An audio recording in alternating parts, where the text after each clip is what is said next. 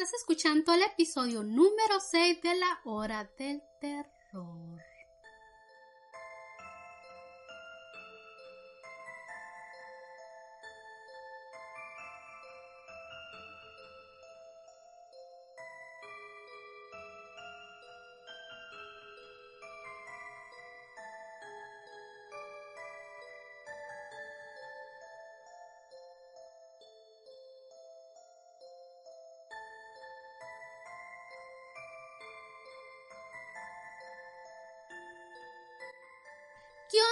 Les doy la más aterradora bienvenida a esto que es la hora del terror, un podcast dedicado a lo paranormal, asesinos en serie, leyendas, criaturas misteriosas y mitológica, vida extraterrestre y todo lo que se le vaya acumulando a este podcast. Y hoy, hoy es viernes, viernes de terror. Así que Hoy les voy a contar sobre algunas criaturas, bestias y seres sobrenaturales de la mitología. Y bueno, ¿qué les parece? Pues si ya comenzamos con estas historias. Y bueno, tal vez tú has escuchado hablar pues de este hombre llamado el hombre polilla es la criatura legendaria que aterrorizó a una ciudad de West Virginia en la década de 1960, separando el hecho de la ficción detrás de Mothman, quizás es la leyenda popular más espeluznante de la historia de los Estados Unidos. El 12 de noviembre de 1966, en Clendenin, Virginia Occidental, un sepulturero que trabajaba en un cementerio vio algo extraño. Levantó la vista de su trabajo cuando algo enorme se elevó sobre su cabeza. Una figura masiva que se movía rápidamente a través del cementerio. Sobre los árboles, más tarde describiría la figura como un ser humano color marrón. Este fue el primer avistamiento reportado de lo que se le conociera como Mothman o el hombre polilla, una criatura esquiva que aunque ahora ampliamente celebrada por la ciudad que alguna vez aterrorizó, sigue siendo tan misteriosa como la noche en que algunos testigos asustados la vieron por primera vez. Después de tres días del informe inicial del sepulturero en el cercano Point Pleasant, West Virginia, dos parejas notaron una criatura de alas grises de unos seis o siete pies de altura frente al auto en el que estaban todos sentados.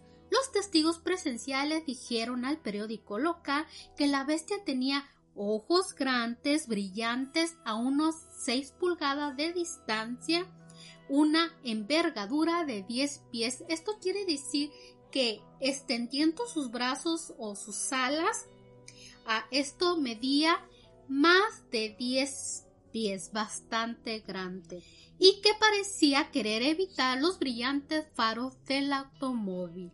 Según los testigos, la criatura pudo volar a velocidades increíbles, tal vez hasta 100 millas por hora, aunque todos estuvieron de acuerdo en que era más torpe caminando en el suelo.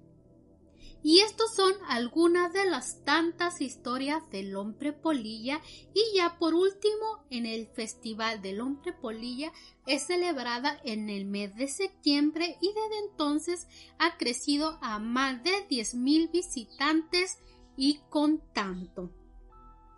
Creo que si profundizamos en los avistamientos encontraremos que muchos de los que lo vieron quedaron completamente perplejos por lo que vieron. Hay quienes, algunos todavía, no pueden encontrar una explicación sobre la criatura del hombre polilla. ¿Y tú ya la conocías o ya sabías de, este hombre polilla? Ah, yo conocía, ya, ya había escuchado hablar de, de este sujeto, pero cuando yo estuve investigando, es muy amplia su investigación y yo nada más estoy resumiendo, pues en partes pequeñas para que esto no se haga muy largo. Y sí, hay muchos avistamientos de, este ser y muchos testigos. Y bueno, de otro ser que es también muy ah, conocido es el demonio de Jersey de New Jersey. Se dice que uno de los demonios atormenta el arbolado de Pine Barren del sur de Nueva Jersey. Apodado el demonio de Jersey, nunca ha sido fotografiado o capturado, pero ha aparecido en docenas de libros, películas y programas de televisión. La mayoría de los relatos sugieren que la criatura tiene una cara de caballo con astas o cuernos que brotan de la parte superior de su cabeza. Camina sobre dos patas de cerdo. La forma general del cuerpo se asemeja a un canguro, aunque también tiene alas como de murciélago. Algunos dicen que tienen una cola como de un lagarto, otros dicen que no tiene cola en absoluto. Se dice que el monstruo mata perros, gallinas y otros animales pequeños además de dejar huellas espeluznantes de pezuñas y brama un chillido aterrador en la oscuridad boscosa. ¡Ay, qué aterrador encontrarse con esta criatura! Con patas de cerdo, alas de murciélago, a cola de reptil. Mm, suena bastante peculiar.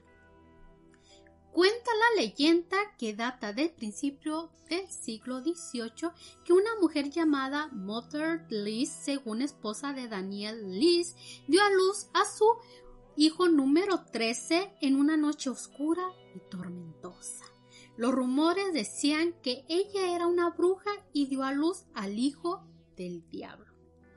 Poco después del nacimiento, este, este bebé cambió la forma le empezaron a salir alas, pezuñas y voló en el aire con un fuerte chillido espeluznante, matando a la partera y se dirigió hacia el bosque. Suena como una película de terror, ¿no es así? Pero demasiado extraño para ser verdad. ¡Wow! no me puedo imaginar, imagínense que está la mamá allí pariendo y la partera sacando al bebé y de repente que ese bebé le salgan alas, a colmillos y se empieza a hacer una transformación de un demonio y que te, te dé chicharrón, o sea, que te mate y se vaya volando, pero no le pasó nada a la mamá, no mató a la mamá, Nomás dice que mató a la partera y se fue volando y se escondió en el bosque. Si realmente suena a una película de terror. Pero bueno. A pesar de sus orígenes en la leyenda, varias personas han afirmado haber visto o encontrado al demonio de Jersey en los últimos 250 años. En una sección sobre el tema en la enciclopedia llamada El folclore americano, señala que el diablo de Jersey siguió siendo una oscura leyenda regional durante la mayor parte de los siglos XVIII y XIX hasta 1909, cuando una serie de supuestos avistamientos de el diablo inspiraron a un empresario de Filadelfia para engañar a las personas. Pintó un canguro de color verde, colocó a las falsas a la criatura indefensa y lo exhibió al público. El engaño de 1909 y otros similares inspiraron nuevos avistamientos e informes que continúan aún en nuestros días. Ay, qué pobre, pobre canguro. No me puedo imaginar lo que le hicieron a ese pobre animal indefenso. De seguro lo mataron pensando que, pues, que era este el demonio de Jersey. Y como dice, es verdad, nunca se ha fotografiado, nunca lo han atrapado. Y los dibujos que hay es porque son personas pues que dicen que lo han visto y han dado pues sus, sus señales y lo dibujan a como ellos lo ven. Quién sabe si sea verdad o si es una simple leyenda, pero ah, son muchos avistamientos lo que, lo que ha habido que puede que sea real esta leyenda de el demonio de Jersey. Y bueno, de ahí nos vamos a otro monstruo o criatura llamada el Wendigo, una bestia aterradora con una hambre insaciable a la carne humana. Chon, chon, chon, chon. Yo no sé, pero a mí eso me da bastante miedo. Yo no soy muy miedosa a, a lo del terror. Me encanta, me encanta ver películas de fantasmas, de diablos, de todo lo que tenga que ver de terror, pero menos, menos de personas caníbales. Eso sí, no lo soporto como hay unas películas, ay, ¿cómo se llaman? Unos que son así como que sufrieron como algo de radiación, Camino del Diablo, no sé cómo se llaman esas películas, pero son varias que según en un bosque o en el desierto te encuentras con ellos y, y te comen. Ay, no, eso no, no, no me gusta, no puedo soportar ese terror, no me gusta y me tramo mucho. No, eso no me gusta. A mí ponme de fantasma, de diablo, de la llorona, de apariciones, de vampiros, de todo eso. Y me encanta verla, pero menos de caníbales. Eso sí, no me gusta. Bueno, el Wendigo es una criatura horrorosa de leyendas nativas americanas que devoran la carne humana para sobrevivir en el duro invierno. Pero ¿son solo mitos o hay realmente humanoides canibalistas esperando en los bosques a su próxima víctima? Los algonquinos son algunos de los grupos indígenas más extensos y numerosos de América del Norte y una vez vivieron a lo largo de la costa atlántica y la región de los Grandes Lagos. Sin embargo, las criaturas parecidas a Wendigo también se encuentran en las leyendas de otras tribus nativas americanas, incluidos los vecinos de los algonquinos, los iroqueses, entre estos pueblos una criatura conocida como Stone Quad tiene algunas similitudes con el Wendigo. Nunca había escuchado de, estas criaturas. No sé si lo estoy pronunciando bien o no, pero nunca, nunca los había escuchado. También deletreada Windigo y Wintego. Wintego, que significa el espíritu maligno que devora a la humanidad. Se dice que tiene un hambre insaciable por la carne humana, no importa cuánta carne consuma, permanecen hambrientos. Esta hambre se refleja en su apariencia que según algunos se extremadamente delgada. A pesar de su físico demacrado, algunos describen a los wendigos como gigantes que miden aproximadamente 4 a metros y medio, unos 14 pies de altura, si bien hay ligeras variaciones en cuanto a la descripción física de esta criatura entre los diferentes pueblos. También asegura que tienen ojos brillantes, largos colmillos amarillentos y largas lenguas. También se dice que la mayoría de estas criaturas tienen una piel amarillenta, aunque otros dicen que están enmarañados con el pelo o tienen la piel en descomposición. También algunas leyendas dicen que los Wendigos alguna vez fueron seres humanos, pero que cuando una persona consume la carne de otro ser humano, se cree que es vencido por espíritus malignos y transformado en un Wendigo.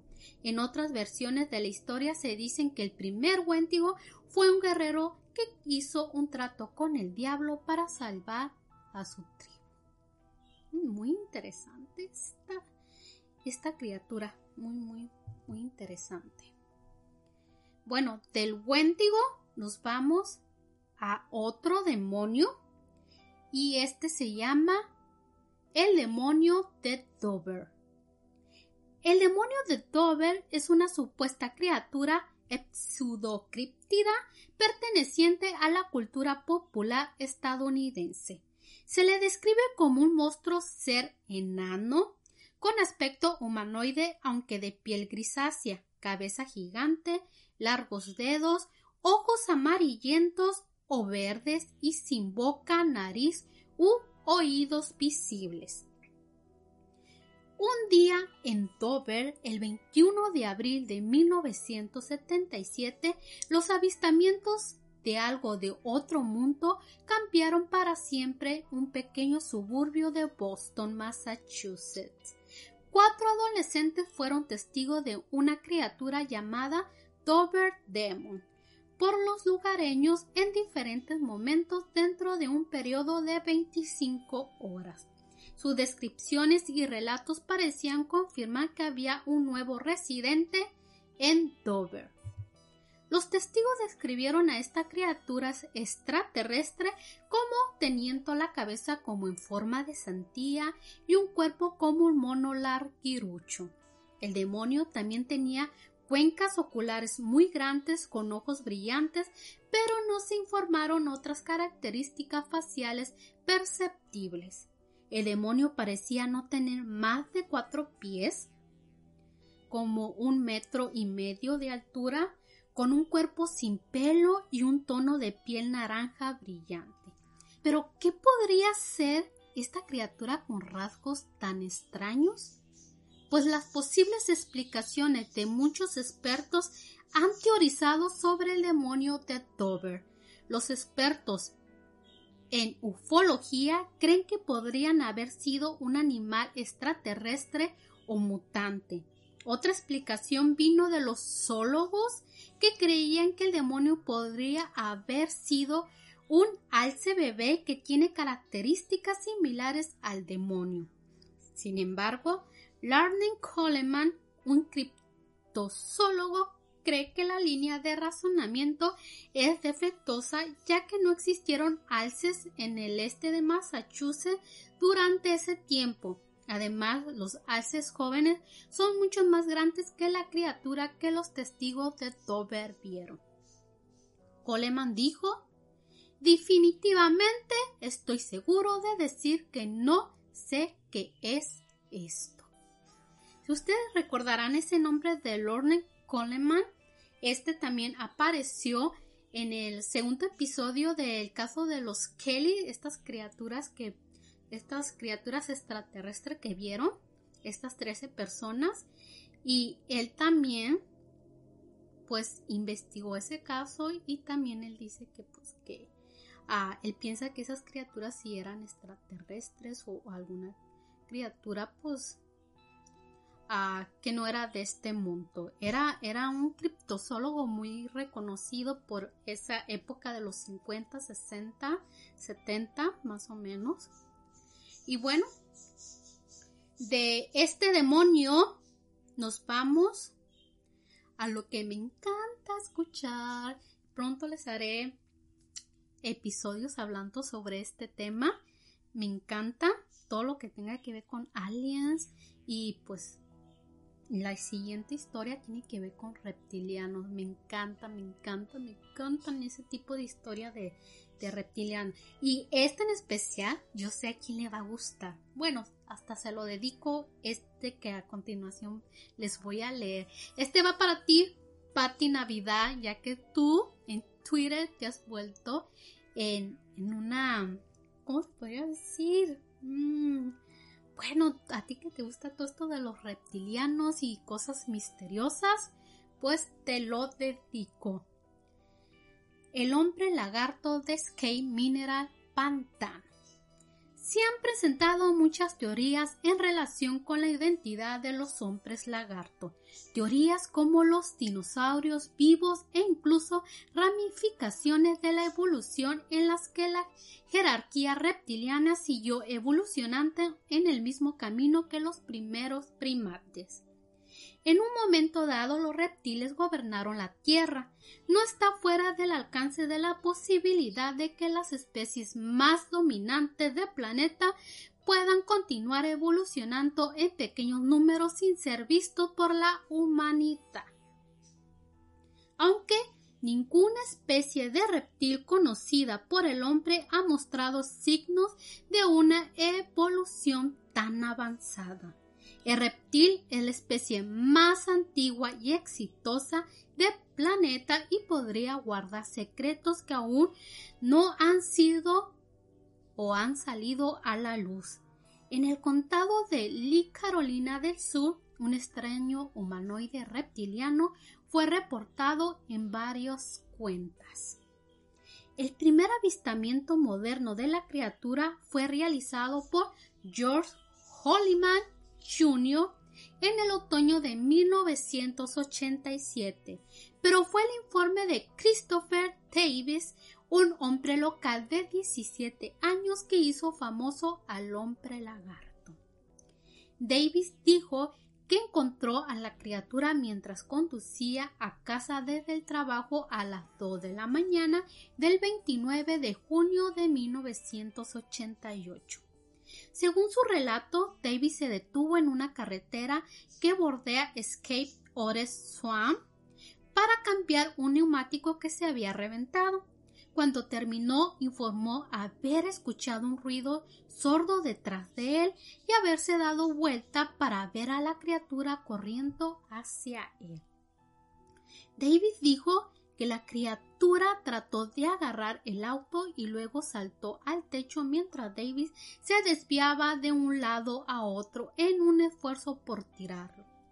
Cuando regresó a casa se encontró que el espejo retrovisor de Davis estaba muy dañado y se encontraron marcas de rasguños en el techo del automóvil, aunque no había otra evidencia física de su encuentro. Davis dijo Miré hacia atrás y vi algo corriendo por el campo hacia mí. Estaba a unos 25 metros de distancia y vi unos ojos rojos brillantes. Entré corriendo al auto y cuando lo cerré, la cosa agarró la manija de la puerta como diciendo ¡Hey! ¿A dónde vas? Podía verlo desde el cuello hacia abajo. Los tres dedos grandes, las uñas largas y negras y la piel áspera y verde.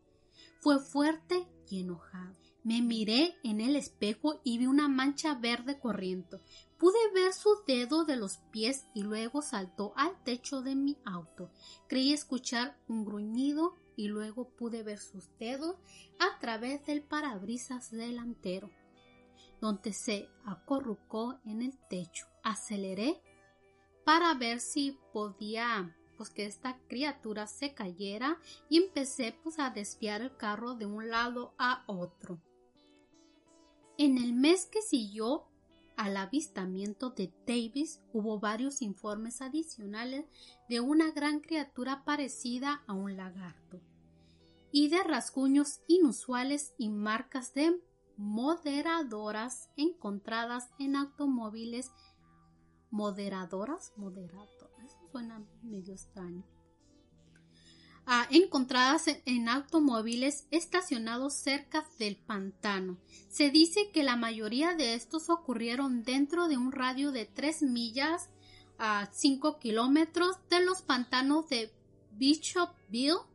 En ese momento los funcionarios locales encargados de hacer cumplir la ley reaccionaron a los informes del hombre lagarto con una mezcla de preocupación y escepticismo afirmando que personas aparentemente confiables habían realizado un número suficiente de avistamientos para que creyeran que se estaba viendo algo tangible, pero también que era más probable que fuera un oso que un hombre lagarto. Por último, se dice que el hombre lagarto de Escape habita áreas de pantanos en y alrededor del condado de Lee en Carolina del Sur, junto con las alcantarillas y los subterráneos abandonados en las ciudades cercanas del pantano.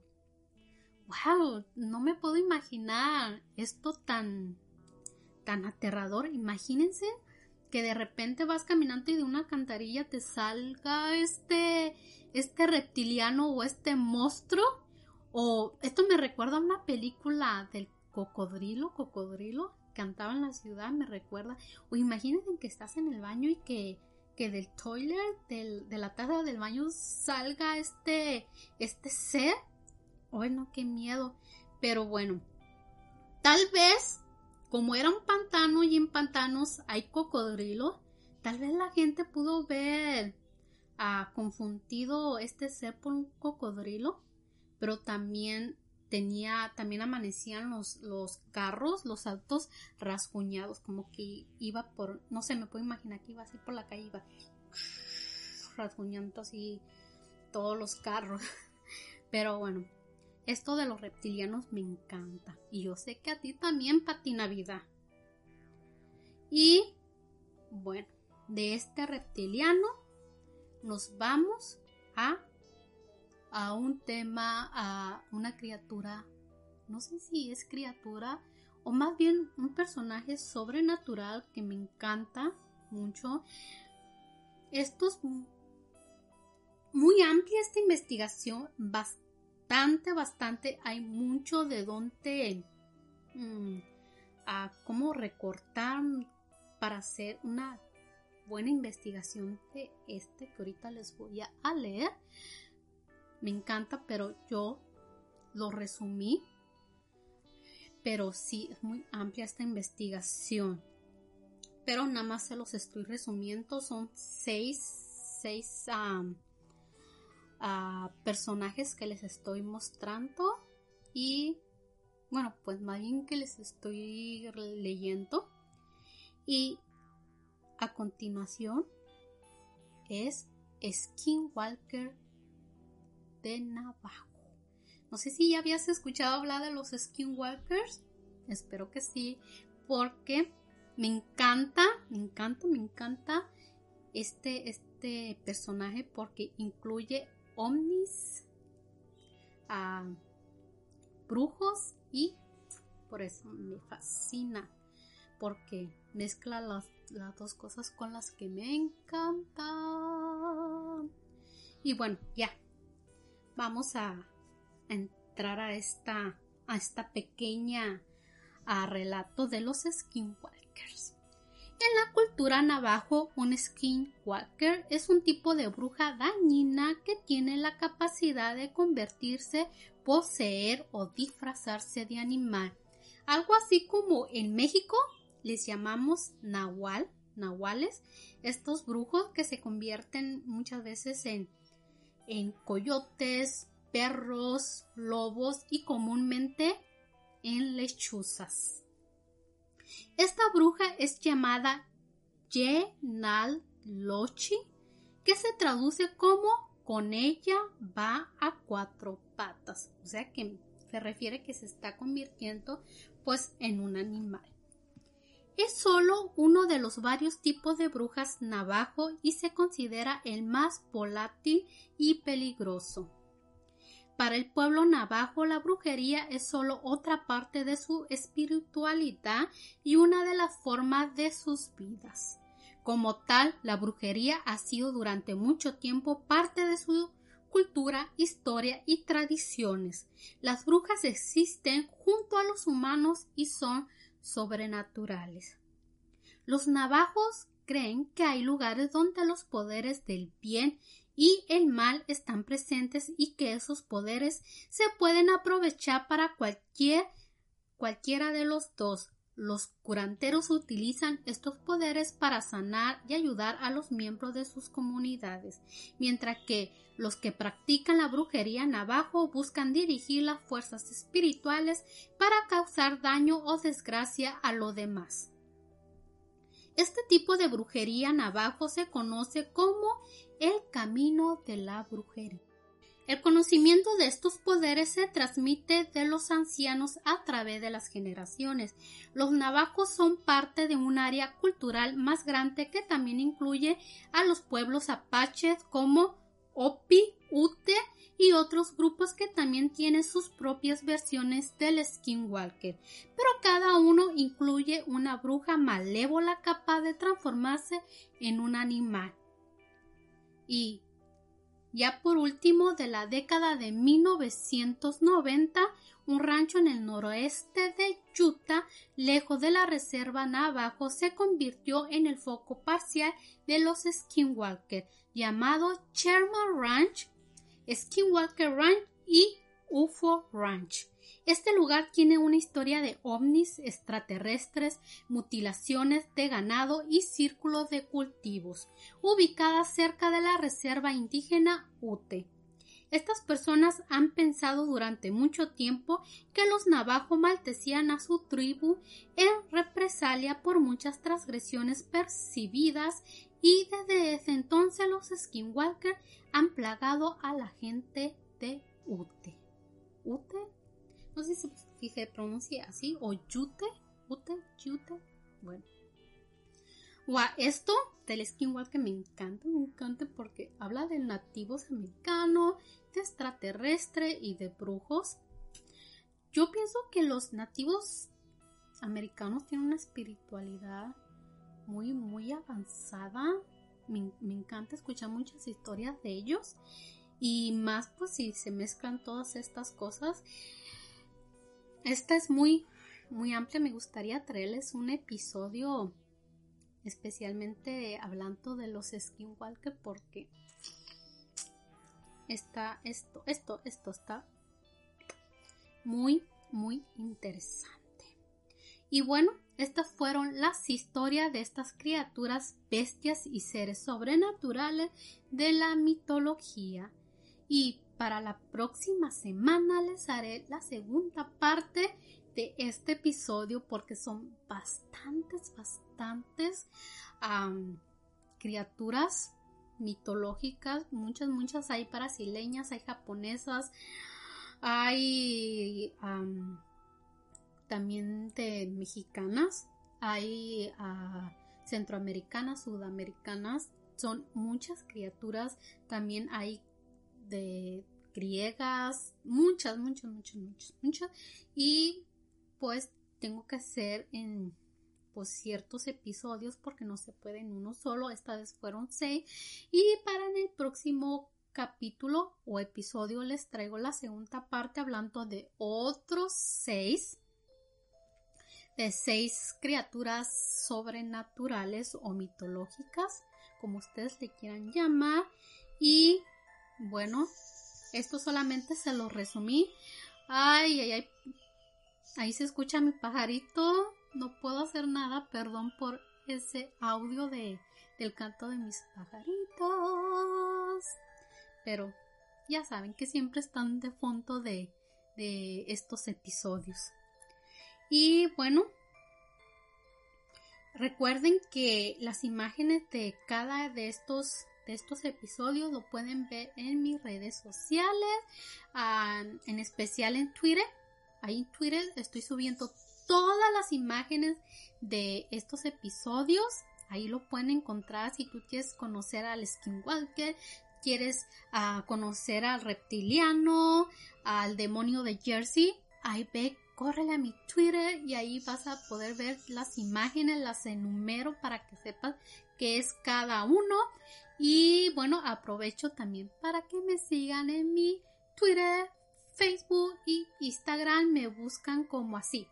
Rocío y la hora del terror. Así tal me, me buscan y bueno, también si te gustaría que hiciera un episodio hablando específicamente de alguno de estos que tal vez a ti te interesó y te gustaría saber más de estas criaturas, escríbeme a mis redes sociales, me escriben hey Rocío, a mí me gustaría que hicieras un episodio completo hablando de esta criatura porque me quedé intrigada o intrigado.